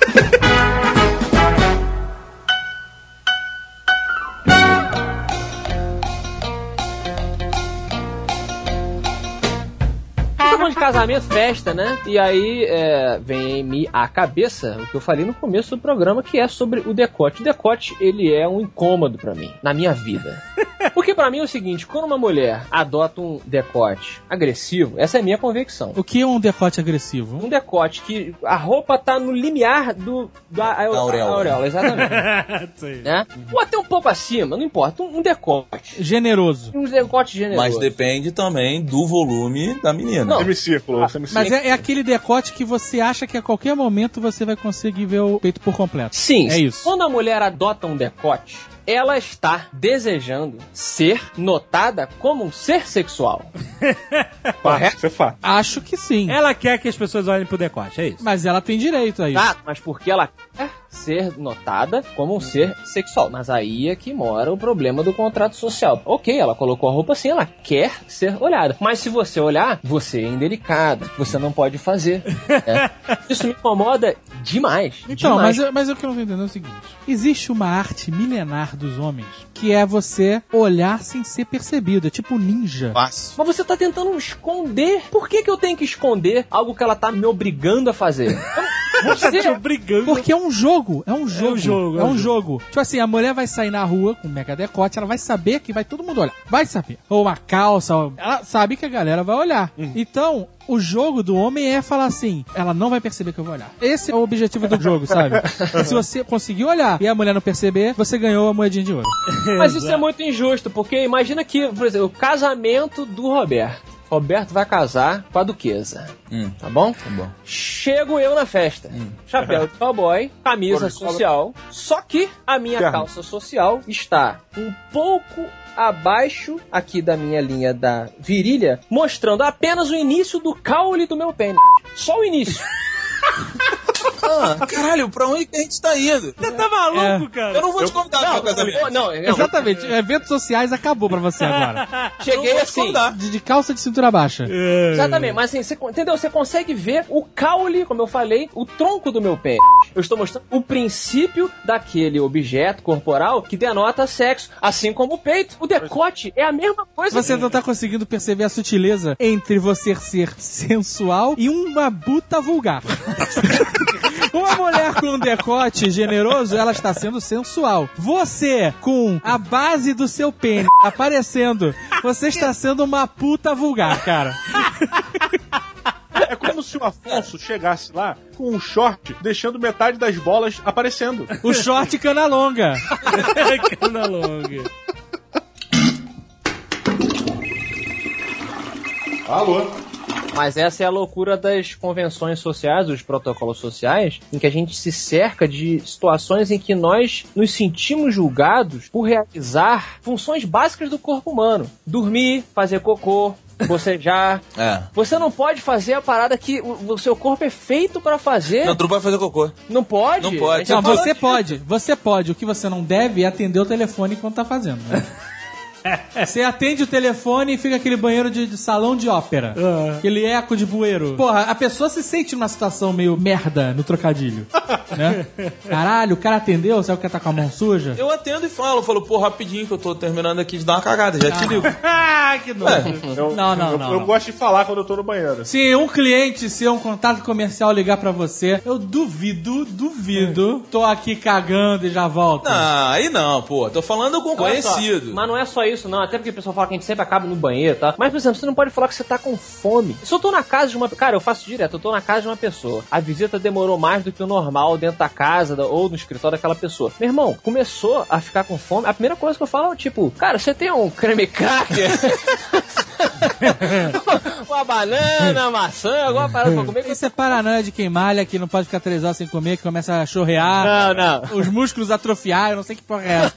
Olha só, a parada é a seguinte: eu aprendi isso quando eu era criança também. Meu avô falava pra mim: não tenha vergonha de pedir comida ou, ou água, meu irmão. Entendeu? Isso é uma parada que a pessoa, não, tem vergonha, não posso pedir comida. Não, estou com fome, é falta de educação. Caralho, fome é básico, é básico. Eu não entendo, não entendo. Eu peço mesmo. A pessoa, aí a pessoa fala: ah, não, deve ter um creme cracker. Creme cracker é foda, né? Creme cracker é o coringa da. Não, da isso, isso que você tá falando é um protocolo social, porque você chega na casa da pessoa, mó calor, quentão, tu suando e tal. Puta, isso também. Pô, tem um negócio pra beber? Pô, tem coca e água, qual que tu prefere? Tu doido por uma coca, tu fala, pô, eu quero uma água. Não. Não, cara, aceita a porra da Ah, conta. mas aí você é maluco, aí aceita a coca. Ou perguntei uma cerveja, não? Cerveja geladinha? caneco zero grau? Perguntei um caneco zero grau aí nessa geladeira? Nós somos constantemente castrados das nossas verdadeiras vontades. E Sim. em cima disso, o calor. E quando o cara chega na tua casa e tira a camisa? Que é isso? Aí, que cara, que é isso? aí você tá no esquema do Afonso de dormir junto com o cara, né? Não, pera, isso nunca aconteceu. Não, minha aí- Eu, sozinho em casa, eu tô de camisa. Quando você faz a conferência com o Afonso, em vídeo, o filho da puta tá sempre sem camisa. Mas é claro que eu tô sem se camisa. Eu tô sem na minha camisa, casa, cara. Não, mas olha só, se você está em casa, você tá sem camisa. É. Ah, tá não. quente. Rio de Janeiro. Cara, Rio de Janeiro, eu e Beto já gravamos várias vezes sem camisa juntos. Nossa. E aquele alerta que a gente acabou de ganhar, É, hein? cara, mas. Esse é o programa com a maior incidência de masculinity alert ever. Não, mas olha só, o Diogo, e tu é babaca, porque o Diogo, ele é um cara que assim, ele tem muitos desses protocolos sociais. Eu quero fazer uma pergunta sobre o negócio sem camisa. Quero desvendar o Diogo Braga. Talvez eu faça ele chorar, hein? Não vai ter badge da Skynet. Não. Uh, TC é boa. Se eu fizesse ele chorar, eu podia ganhar um badge de Fez o Diogo chorar. Pelo volume da sua barba, eu diria que você é um cara peludo. Já subiu o masculino alert. Não, aí. eu tô, eu tô, eu não, não. Se eu subiria se eu falasse assim, você é um cara peludo que eu sei. Aí era mancada. Porque o cara acabou de afirmar que não tira a camisa nunca. Como eu saberia? Então eu tô perguntando, é verdade? Não sou peludo, eu sou Gast Austin Power. Ok. Coração no peito, sabe? Então você tem um trauma. Tem, deve Você ter. não tira a camisa porque você, alguém te zoou, te chamou de Bob Bucha, qualquer porra nesse sentido. você tem vergonha dos seus pelos. Não, Azagal, não é não, porque é isso que eu tô falando. O Diogo tá falando isso, mas ele assim, ele é cheio de protocolos sociais. Cara, ele pede licença pra entrar na minha casa, o que ele faz há 20 anos, Ele sabe? pode ser um vampiro, a gente não sabe. Agora, ele. Esse foi o melhor comentário ever. Mas ele tem, cara. O jogo, ele não aceita que ele pegue a própria água da sua geladeira. É. Ele, ele- e até hoje, eu conheço o Diogo há 308 anos. Diogo, quer uma água? Quero. Pega lá. Pô, pega lá pra mim, cara. Mas olha só, eu sempre falo quando eu entro na casa de algum conhecido, dá licença. Mas assim, não é que eu tô pedindo licença. Eu tô fazendo uma, uma corte, Você sabe? tá acorrentado, Zagal. Mas eu vou entrar anyway. Se o cara falar não, eu já tô lá dentro. É, eu também, eu peço licença na hora de licença, entrar na casa das licença. pessoas. Eu falo, com licença. Não, mas olha só, a pergunta é a seguinte: Jovem Nerd, você pede licença pra entrar na casa do Azagal? Não, né? Não, aí também não. É isso que eu tô falando, o Diogo faz isso comigo até hoje, porra. Entendeu? O Diogo, ele não tem a capacidade de pegar água sozinho na minha geladeira. E do Afonso, é o que o Afonso tá falando. Mas vocês já mostraram onde é a geladeira e aí onde ficam os copos pra ele? Fica à vontade aqui, a geladeira. Exatamente. Eu, eu parto do seguinte princípio. A cerimônia, ela é uma coisa que traz um valor. Mostra que eu sou o cara que tem uma atenção na casa de alguma pessoa. Se eu tenho essa atenção na casa de um ilustre desconhecido, na casa de uma pessoa que eu conheço, eu vou ter que ter muito mais. Você já pensou que você pode estar sendo um babaca? Porra, por que você é babaca, cara? Você pode estar dando um trabalho do caralho. O cara tá na casa dele, ele tem que pegar água pra você, que ele conhece há 20 anos, meu irmão. Assim, olha, já entramos num esquema, e pelo esse conhecimento de anos, fala assim, Betão, pega uma água lá pra mim, cara. É um serviço. Aí eu falo- Quer que ele lave seu pé também? É, só, só que a diferença é que a gente aprendeu, né? A gente fala, não, vai se fuder, pega lá. Não, aí eu- ele vira e fala assim, pô, pega lá. Aí eu falo, pô, então vou lá pegar uma aguinha, hein? Caraca, você se alimenta disso, né? É, é. Você se alimenta disso, você precisa disso. Cara, você é carente, Diogo. Você precisa porque se mudar o discurso, ele, ih, será que o cara não gosta mais de mim? Testem na próxima vez, peguem água pra ele. Ele vai ficar boladíssimo. ele vai ficar boladíssimo. Betão, pega uma água pra mim? Só se for agora. Vai e traz a água. o cara vai ficar, ele não vai acreditar. Ele vai, ele vai eu aposto, o cara vai entrar em parafuso, meu irmão. Mas eu repasso esses momentos, eu fico, será que ele não gosta de mim? Olha aí, eu tô falando, cara. Eu repasso mesmo, cara, eu repasso mesmo.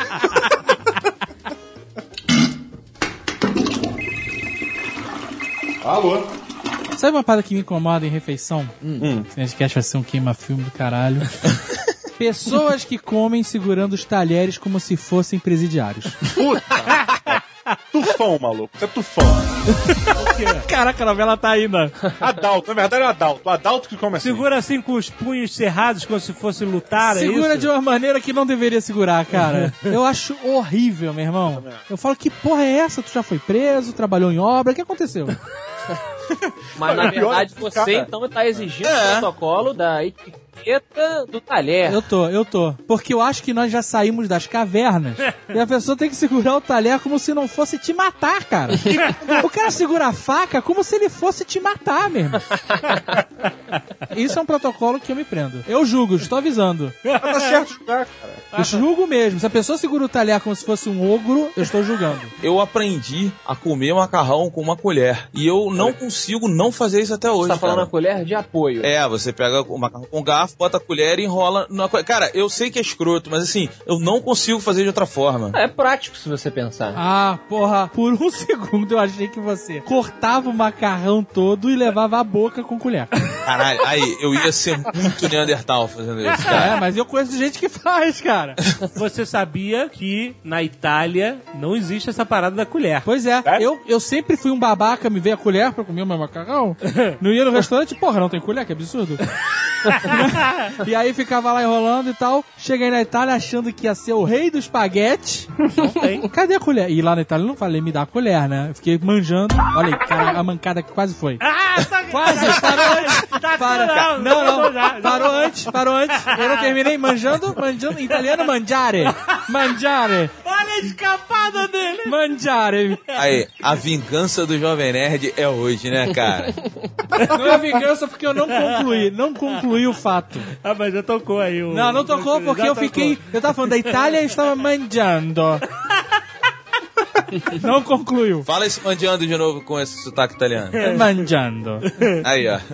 Eu estava observando as italianas comerem e nenhuma delas usava colher. Era aquela maluquice de enrolar e cagando o queixo e mandando É. o macarrão pra dentro. E sem cortar o macarrão É, aquele. Cara, cortar É. um macarrão é muito zoado. assim. É. É, é. Maca- Cortar macarrão é usuário de miojo. É. Miojo. Come miojo e cortou macarrão. Automaticamente. Mas aí eu entendo é, a questão do guardanapo. Justifica o guardanapo, que quando a gente é pequeno, é no pescoço, né? É amarrado, é a capa pra frente. Quando você é pequeno, você usa o guardanapo pendurado realmente na gola da sua blusa para não sujar sua roupa. O ideal seria os pais tirarem a roupa da criança, né?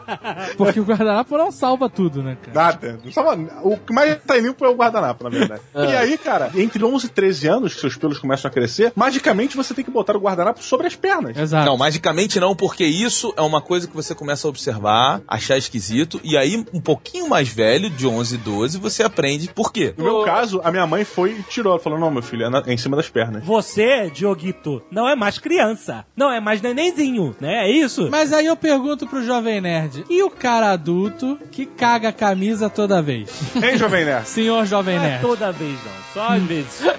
Tipo 90% das vezes. Não é toda. Melhor foi a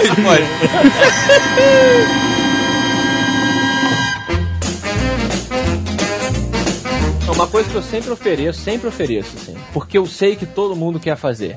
É oferecer a pessoa a tirar o sapato na sua casa. Puta, mas aí é um risco foda, hein? É. Não, exato, eu entendo. Se a pessoa fala assim, não, tô de boa, tô bem. Aí eu entendo, pô, tá com chulé escrotaço. Não Chulé tirar. escroto, é. Cara, todo mundo quer tirar o sapato. Assim. John McClane. Não, mas tem a pessoa que não quer tirar o sapato porque tem esse problema. E aquela casa que te obriga a tirar o sapato? Puta, isso é muito ruim. Aí é foda. Isso. Eu acho maneiro, eu acho maneiro. É, você acha maneiro até entrar o, o João Chulé na tua casa. É, é. Jovem Nerd quer obrigar as pessoas a tirarem o sapato na casa dele. Aí eu fico puto, porque o cara tá. ele- Eduardo Expor obriga. Vou Ah, não. jogar logo Mas, aqui. mas ele tá só entre um mega tapete felpudo branco, maluco. Aí a é que pessoa, se a pessoa tá com algum problema de chulé, fica aquela porra aí, caralho, vou pra casa do Eduardo, 30 meias, talco. Aí a pessoa é obrigada a andar de meia. A pessoa fica andando de meia na sua casa. Faça um ninja. Porra, é essa? A pessoa vai pra sua casa já planejando. Puta, vou na casa do cara, vou ter que tirar Mas o sapato. olha só, Olha só que, que, que situação. Vou ter que levar um sapato fácil de tirar. não vou poder comer o coturno, por exemplo. Olha só, presta Pô, tem atenção. que cortar um, né, cara? É, mas ao mesmo tempo, se você tem medo de tirar o sapato na cara de alguém porque tu tem que chulé, Vai se tratar. meu amigo, talquinho do Jovem Nerd custa, sei lá, seis reais na farmácia, cara. Presta atenção, presta atenção que existe uma solução. Olha só, esse negócio de tirar o sapato quando entra na casa é uma parada higiênica pra você não levar a sujeira da rua pra tua casa. Principalmente se você gosta de andar descalço em casa. Então eu entendo o morador que quer fazer isso. Às vezes o cara tem tapete claro, não quer que suje, tereréu, etc. Criança pequena em casa, né? Que engatinha. né? Então, que engatinha, e- e- beleza. Também, por outro lado, é um pouco constrangedor você pedir pra todas as pessoas, inclusive serventes, eletricistas, qualquer... Pô, tira o É, eu sapato quero aí. saber, é, é- isso aí é, é, é- é impossible situation. Então. Achei excelente. Chega um cara pra desentupir o vaso sanitário da sua casa. Tira o sapato aí, meu amigo, tira o sapato não, tira a botina. Queridão, Mas aí, calma, calma. Existe uma solução para as duas situações que resolve tudo. Comprar aquelas flanelinhas em forma de pé, descartáveis. Tá de sacanagem. Sabe qual é? É bom. toca de sapato. Toca de sapato. Museu Imperial, né? Museu Imperial. Exato. Pantufas. Enfermeiro, Eu é. exijo agora, então. Eu, go- agora eu exijo, quando eu for na sua sapato. casa, Você eu vou não exigir. precisa tirar sapato nenhum, mas o cara faz o seguinte, bota a toquinha no teu sapato. Ah, Vou não, exigir. cara, eu acho mais humilhante do que pedir pra tirar. que é isso, cara? É assim, você chegou ao ponto. Olha só que loucura. Você chegou ao ponto de exigir que a sua casa tenha um dress code. Essa pantufinha é a camisinha do hipocondríaco, cara. É, o cara pede justamente pra não ter problema. Eu acho completamente ok, cara. Eu, porra, vou usar. É igual copo descartável. Eu vou também exigir. Acho, eu acho maneiro. Eu É. vou exigir agora, quando eu for na sua casa, eu vou chegar lá e falar, cadê aquela touca de sapato? Eu vou maneira? comprar a touca de sapato, tu vai ver. Mas tem que comprar várias, que eu não vou reutilizar, não. Não, é descartável, descartável, né? descartável. Ou você tem uma pra cada amigo. Aí você pode comprar personalizada na Nerd Store.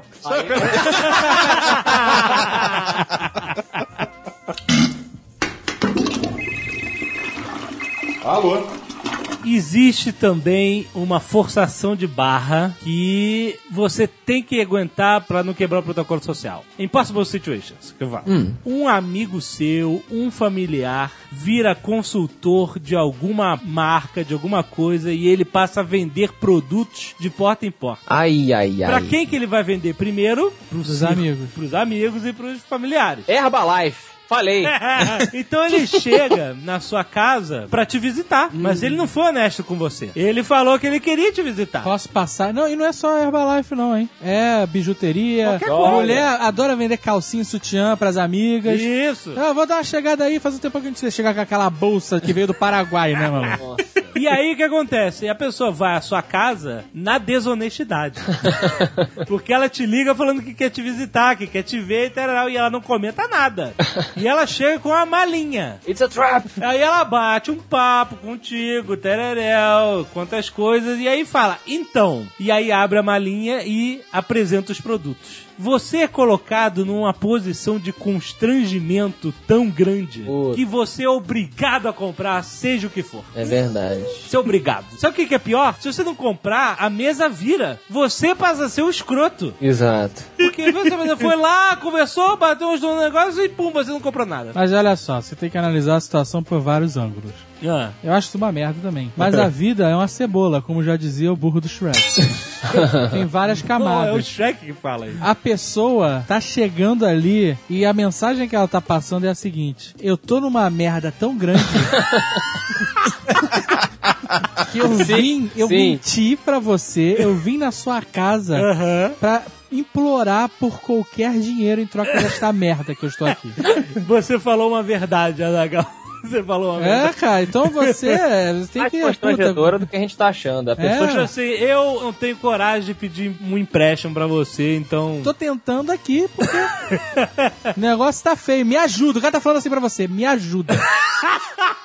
Eu, eu lembro da situação, cara. Eu trabalhei numa escola aqui em Brasília, né? E aí, uma vez saíram um pessoal, depois de um evento, tal, foi um grupo lá do colégio e tal. A gente foi pra um bar próximo. Aí ficamos tomando cerveja e tal, não sei o quê. E aí chegou um aluno pra tocar no bar. E o cara, tipo, nem caraca, é o fulano, olha que legal, né? E tinha um grupo, eram, sei lá, cinco, seis professores e eu.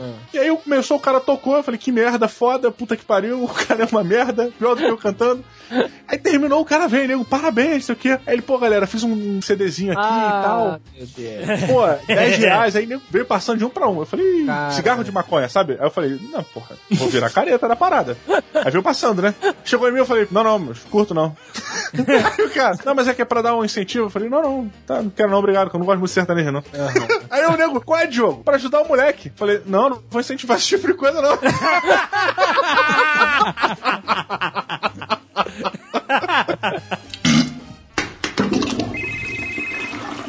Alô? Tem ofertas que são tipo Poderoso Chefão, você não pode recusar. Por exemplo, você é chamado pra ser padrinho. Ai, meu caralho.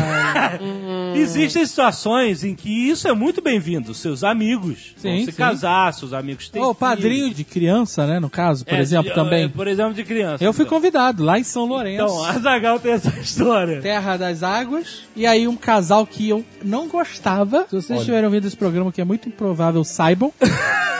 eu não gosto de vocês. Não gosto. Não tenho amizade por vocês. Vocês são amigos da minha sogra. Exato. O casal veio, veio a segunda criança, já tinham pego a sogra e o sogro, Pra miraram em quem? primeira, é? Pra primeira criança. Ah. Qual era o segundo foco? Pum, veio na gente. em mim na portuguesa. Puta que... Cara, começou um conselho familiar. A voz já vem num pesar, né? Fulaninha tá convidando a gente pra ser padrinhos do fulaninho. Aí eu falei, não, não, não, não, não, não. Eu não, não, não conheço, não gosto, nunca vou ver a criança, não quero ser padrinho, não quero ser din-din, não quero ser porra nenhuma. Me deixa. Me né? deixa, me deixa quieto mesmo. Eu não falo com eles, por que, que eles estão fazendo isso comigo? Aí, ai, mas não pode, é um absurdo. Aí vem a mãe da minha sogra, meu filho, dona Breva. Meu filho, você não sabe a importância que um padrinho tem na vida de uma criança. Em primeiro lugar, não tem, vai, sério, não tem importância nenhuma. Quem tem importância são os pais. Padrinho não tem, padrinho é pra estragar, pra dar charuto, dinheiro, essas coisas.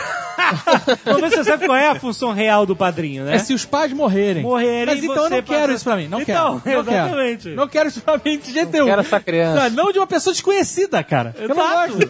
Aí eu falei, dona Brieba, justamente por eu saber da importância de um padrinho que eu não quero esta furada pra mim. e aí fica naquela, ai meu Deus, não- puta, a portuguesa foi e aceitou. Aí a furada, né, o protocolo social que te bota numa situação impossível, tem que aceitar ser padrinho, ainda te obriga a fazer o curso de padrinhos. Ah, não. Que nem é extensivo a curso de noivas. tipo assim, eu tive que fazer o curso de padrinhos, depois quando eu casei, tive que fazer o curso de noivos.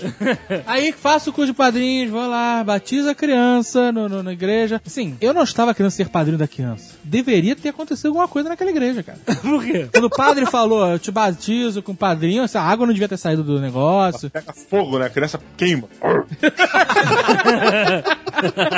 Eu sei que batizou, e aí, um abraço, obrigado, até nunca mais. Saí de São Lourenço, nem avisei que tava saindo. Nunca mais, cara. Eu, eu não me sinto padrinho da criança, porque eu fui obrigado, eu fui obrigado a ser padrinho. Porque você não pode recusar quando vem o pedido. Cara, você pode. Mas como, como recusar? Não obrigado.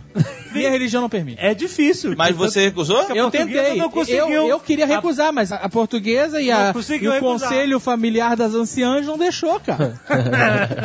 Isso que é difícil, cara. O que acontece? Essa situação miserável gerou uma criança sem padrinhos. Essa criança não tem padrinhos. Exatamente. Eu não me considero padrinho da criança. Eu tava de dedo cruzado quando o padre benzeu.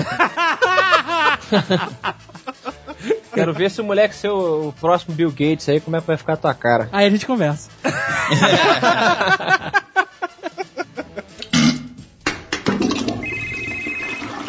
Alô? Horários para telefonemas. Existe protocolo social pra isso?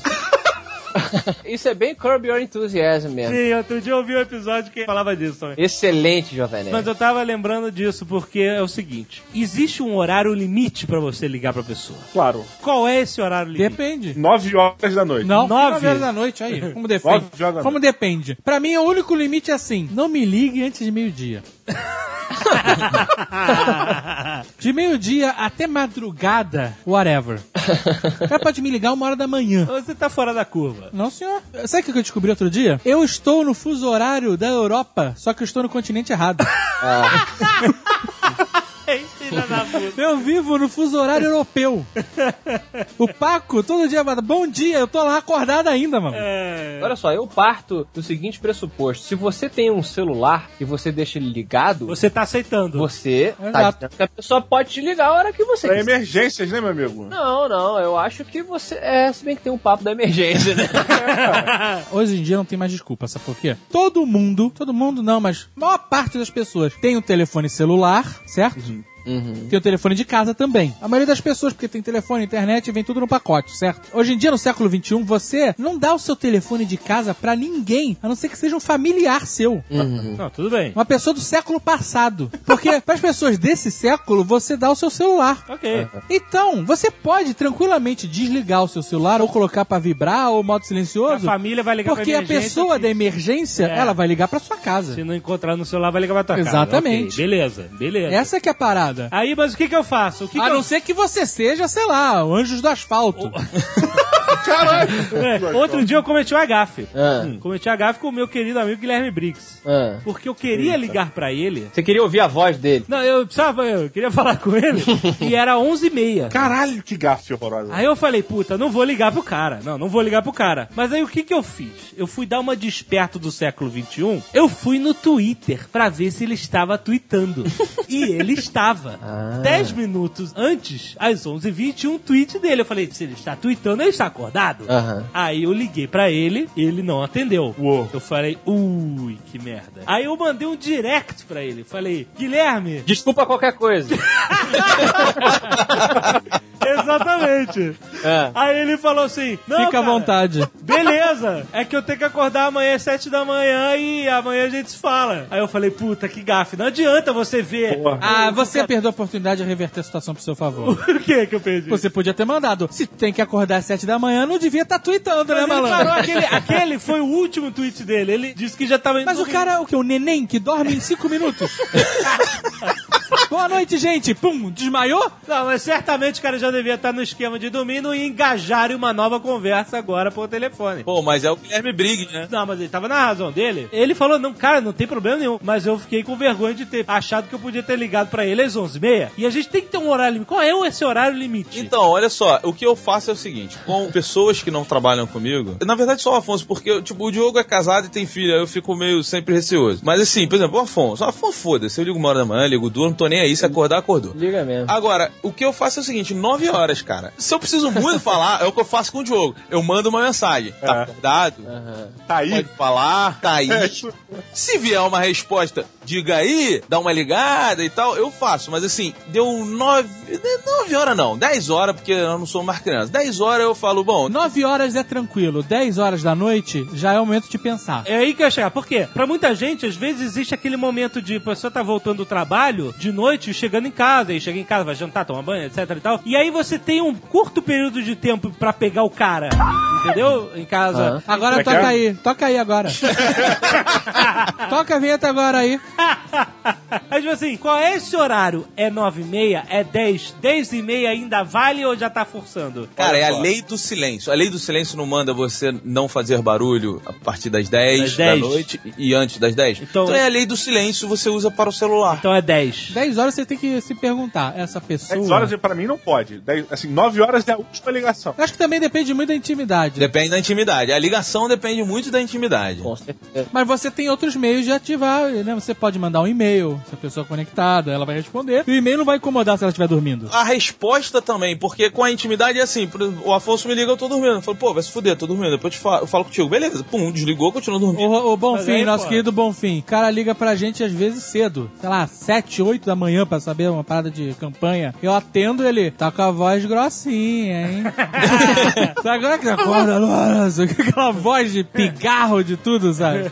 E outra convenção social relacionada a isso. Por que que as pessoas têm vergonha de assumir que estavam dormindo quando atendem o telefone? É verdade, Cara, né, isso A pessoa faz é aquele ah, ah, antes de atender, tá? acha que vai limpar tudo, né? E aí fala: Oi, tudo bom? Exatamente. Pode expor, né? E aí quando você pergunta, tava dormindo? Não, tava só deitado. Não, não, É. Não, não, tava não. não, não, não, tô resfriado. Eu, eu Tô falo. com coriza, qualquer merda. Não, a pessoa não assume, malandro, que tava dormindo. Não, e quando eu vou atender, eu ainda falo assim: "Ah, alô, alô, alô. Aí eu pego o telefone, alô. Que pra, pra te fazer, porque, porque Mas, você... ô, ô, Jovem Nerd. Cara, isso é coisa de maluco. Pois é, cara. mas você tem que se ligar que quando você assume que você está dormindo, você virou o jogo. Porque se o cara perguntar, tá dormindo, tu fala, tava. Você tá dizendo, é muito bom que você tenha alguma coisa muito importante pra falar. Porque eu estava dormindo. Você vai ficar sem graça se não for nada demais. Mas a pessoa acha que ela vai ser julgada. Mas depende da hora também, É. né? O cara te Depende da liga, sei lá, meio-dia, tava dormindo? É. E aí? Ou você resolveu tirar aquela siesta, você pode, tirou uma siesta. O cara te ligou 4 horas da tarde, aí? Aí você responde isso que você falou, o Azagal. Ah, mas eu tava dormindo essa hora. Eu posso. Entendeu? E resolve. Caraca, tem que ter, eu, eu acho que eu vou fazer isso, hein? Próxima pessoa que me ligar, perguntar, tava dormindo, eu vou responder, eu posso. Aquela voz, voz de sono ainda, né, cara? Também existe um limite pro telefonema do dia do aniversário do cara. Que é o seguinte: quando a pessoa tá fazendo aniversário, durante aquele período de 24 horas é o aniversário dela, e você pode ligar, dar os parabéns, etc e tal. Mas existe um horário em que você perdeu. Se você não liga antes, já acabou. Ah, Se você liga pro cara às 11 da noite do dia do aniversário dele, você perdeu o aniversário dele. Não, é sério? Não adianta dizer que ainda está dentro das 24 horas de aniversário. Ah, dele. não. Perdeu. Você tá dedão, não. Eu já, já aconteceu isso comigo. Eu já liguei às 11 horas. Mas eu, eu tenho que admitir, eu perdi. Eu devia ter te ligado antes. Eu acho que você perde quando você manda um e-mail de parabéns. Aí você perdeu. Porque aí, pelo amor de Deus. ah, cara, eu não tenho problema nenhum em mandar. Caraca, eu não suporto essa porra de mandar e-mail de parabéns. Esse programa vai magoar muita gente. parabéns pelo Facebook. Puta, isso é. E caralho. parabéns pelo Twitter. Assim, pessoas que não são do meu círculo interno, do conselho da- administrativo, beleza, podem mandar. Pessoas que não têm contato comigo. Agora, custa dar um telefonema, meu amigo? Mas aí é que tá, por que, que eu tenho que te ligar pra falar parabéns? Qual é a Porque grande explicar Você não precisa, você não tá no conselho. A partir de agora, você pode mandar a merda do Facebook. Fica à vontade, babaca.